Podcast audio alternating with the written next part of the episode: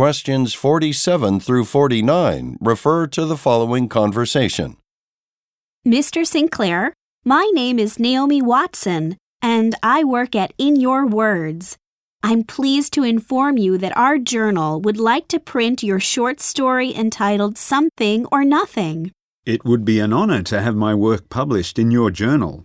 When I submitted the story last month, I wasn't sure whether it would be selected, so this is wonderful news.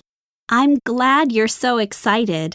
But before we can print it, we'll need you to provide written consent. I'm going to mail a form to you later today.